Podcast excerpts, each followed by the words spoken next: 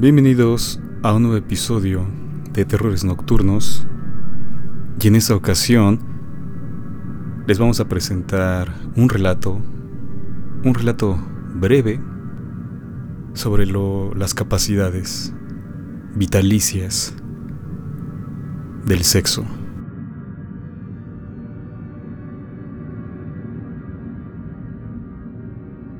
Como podrán apreciar en el relato, el objetivo principal, el mensaje que contiene la narración, tiene que ver con la vida y con la muerte.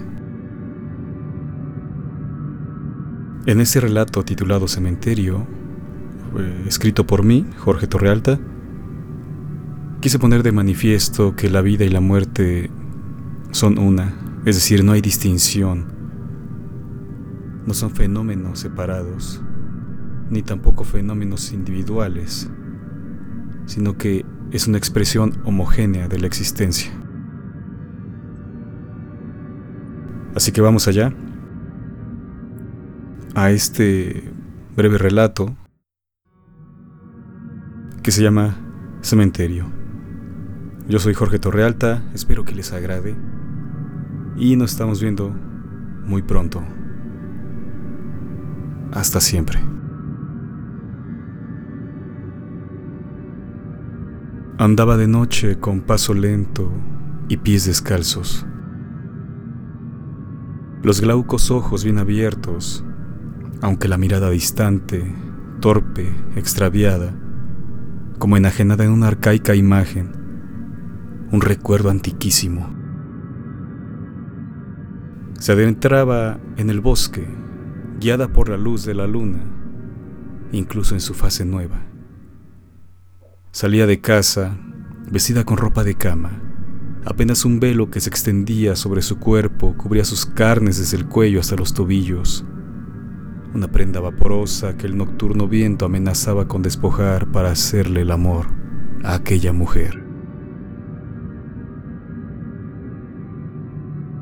El alabastro de su piel se manchaba con el fango de su derrotero, la fauna seca, la tierra olvidada,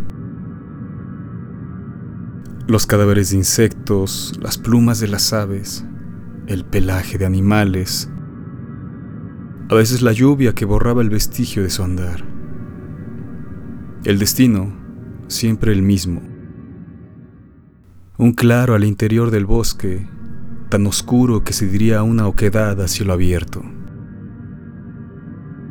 Allí, la agrestre flora se extendía amenazante hacia la mujer las ramas se mecían a su paso y se alargaban hasta sujetarse a sus ropas, rasgaban la piel, arrancaban los gruesos cabellos y recorrían el cuerpo todo en un acto de extraña lujuria que activaba el deseo carnal de la fugada hasta llegar al punto.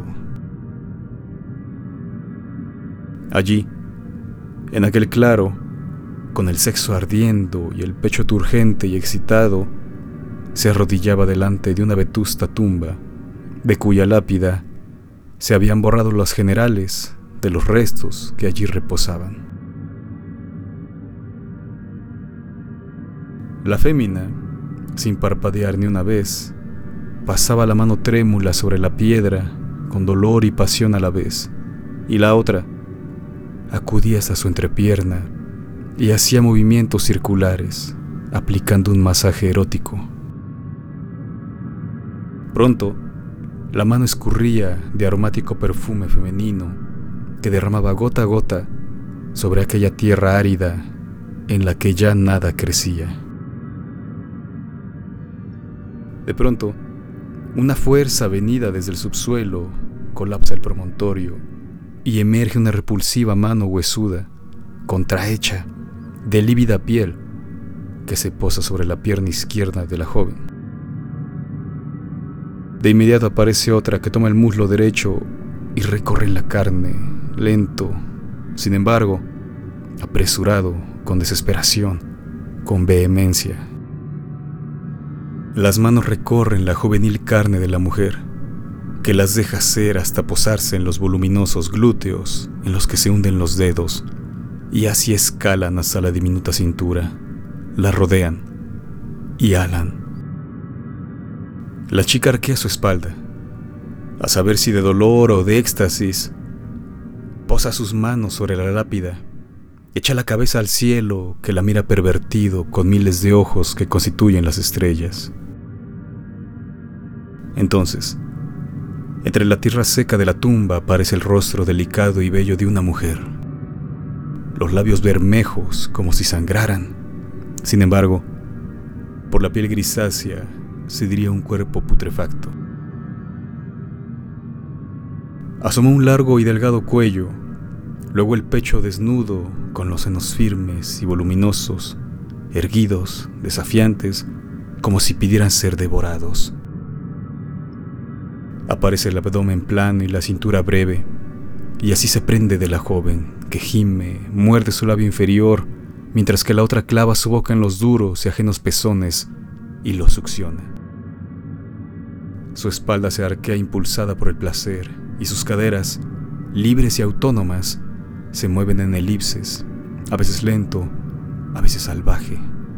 Así que, en respuesta, las repulsivas manos bajan hasta el hambriento sexo y allí se introducen, no con delicadeza, sino absorbidas en un movimiento maquinal por la vulva que parecía babear como si fuera una bestia colérica. Así, bloqueadas las manos, atrapadas dentro de su sexo, la joven deja caer su cuerpo sobre aquellos despojos animados y se sujeta de los senos ajenos clava las uñas hasta hundirlas en la materia del espectro, que solo aúlla, como mono en una mueca horrible de lujuria. Aquella voz terrible que hacía temblar la tierra despertó de su letargo siniestro los cadáveres arcaicos que allí reposaban, y reconociendo lo que impelía los lamentos pasionales, recordaron la vida, la miserable existencia y vueltos unos brutos por aquella memoria, acuden a la noche en busca del objeto dador de placer. Brotan las manos, unas en los huesos, cadavéricas, otras putrefactas, otras apenas una sombra, a punto de desaparecer del todo.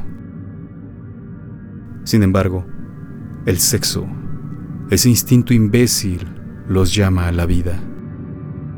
Quieren probar, aunque carentes de órganos operatorios para sentir tales sensaciones, la vida terrena, la carne febril.